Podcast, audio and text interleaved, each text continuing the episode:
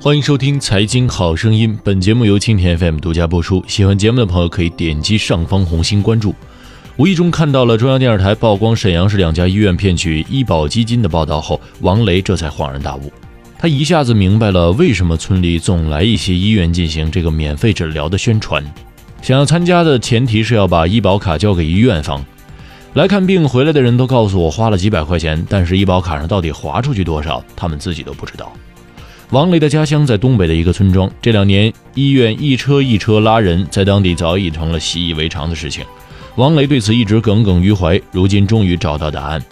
每一次将医保卡交到陌生的医院手中时，或许就是在协助那家医院骗取医保基金。事实上，王雷了解的仅是花式骗保中的一类。根据国家医保局通报，二零一八年以来，各地已有上千家医院、药店因为骗保而受罚。追回医保基金数千万元，相关行业人士向记者坦言，因证据不足而追不回来的基金数额远不止这些。面对医保基金的跑冒滴漏，一场医院基金保卫战已经打响。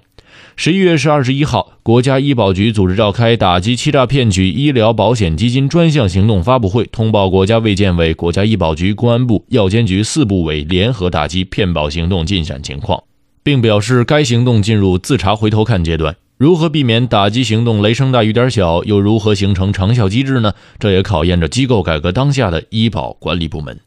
诊断是假的，病人是演的，病房是空的。十月十四号，央视焦点访谈曝光了沈阳两家医院通过雇佣病人虚假住院、伪造病历骗取医保基金的事情。节目播出后，两家涉案医院院长以及主要犯罪嫌疑人便被抓获。相比这场精心策划的骗保大戏，更多的骗保行为是在悄无声息的、难以察觉的情况下进行的，甚至在一些人眼中，骗保成为了见怪不怪的平常事。铜川市东北一家三甲医院的医生，他对于王磊所提到的情况早有知情。几年前就有这样的情况，一般都是周边的民营医院会在基层宣传便宜看病，还给患者提供免费吃住和交通，他们的目的就是在患者的医保卡上开药、办理住院挂床等。医保一结算，医保基金就进了医院的口袋。这些事儿患者一般不会在意，他们只知道用便宜的钱看了病。如果说消费者骗保是贪图小利，又或者出于无奈，那么医院骗保的商业目的更加赤裸，那就是把用不完的医保指标用完，填补收益。铜川举了一个例子，有一些医院给患者开出的一天的药量是一个星期的药量，这显然是不合理的。专业人士一看便知。相比消费者和医院各自骗保，合谋骗保的情况相对较少，因为这需要利益各方绑在一条绳子上，相比单方面的骗保风险高很多。这里还需要提到的是，合谋骗保中，医保定点药店也常常与买药人联手造假。一位不愿具名的药店店主向记者介绍，买药人会刷医保卡套现，他们给药店十个点的服务费就能提现。值得一提的是，骗保不止发生在社保领域，商业保险机构也要火眼金睛，时刻保持警惕被骗保。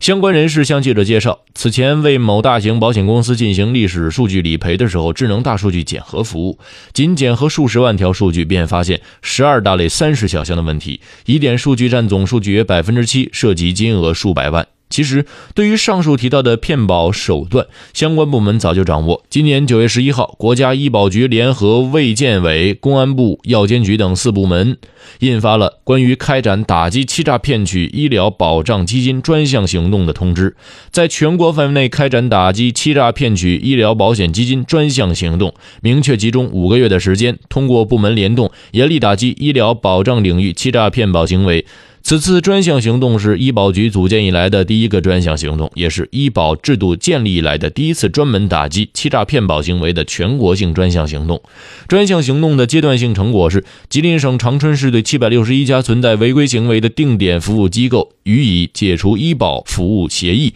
停网整治、扣除年度考评分、责令整改等处罚，拒付违约金一千余万元。浙江省约谈参保人员四百多人，山西省处理违规医疗机构三百零九家，零售药店六百五十三家。山西省处理违规机构三百零九家，零售药店六百五十三家，追回医保基金一百五十一点三五万元。河北省唐山市暂停四十家本市级定点医疗机构医保服务。陕西省西安市追回违规费用一百零六点七三万元等。国家医疗保障局监管组牵头人黄华波介绍。涉及的骗保方式主要有五种：一是直接向亲朋借医保卡骗取虚假住院手续，同时编造假处方和病历；二是，在患者不知情的情况下，医院私自使用医保卡以及其他的病的名义办理虚假住院手续，同时制造虚假处方和病历进行报销；三是小病大医，在没有实际住院情况下编造虚假病历及处方，以患者住院手术的名义报销；四是对实际住院治疗的患者，若按患者的实际病因报销得钱较少，竟更换。报销科目，以患者治疗其他病的名义进行报销。五是患者到医院住院时，告诉患者多拿医保卡可以少花钱或者不花钱。等患者拿来其他人的医保卡之后，用这些医保卡办理虚假住院手续，同时编造假处方和病历来报销套现。今年五月三十一号，国家医疗保障局正式挂牌，不久启动了打击欺诈骗取医保基金的专项行动。十一月二十一号，国家医保局召开新闻发布会，宣布将在全国范围内开展打击骗保专项行动。回头看，在医疗机构、零售药店参保人员中，重点查处骗取医保基金行为。同时，各地医保部门要向社会及时公布举报电话，建立举报奖励制度，以群众和社会举报为重点线索，结合智能监控筛查、大数据。分析等发现的问题，精准锁定目标，严厉打击违法违规行为。好了，今天节目就说到这儿。在节目最后提醒大家，青田 FM 财经公众号已经正式上线，您可以公众号搜索“青田 FM 财经”或者搜索 “QTFMCG” 获得更多财经福利。我们下期节目再见。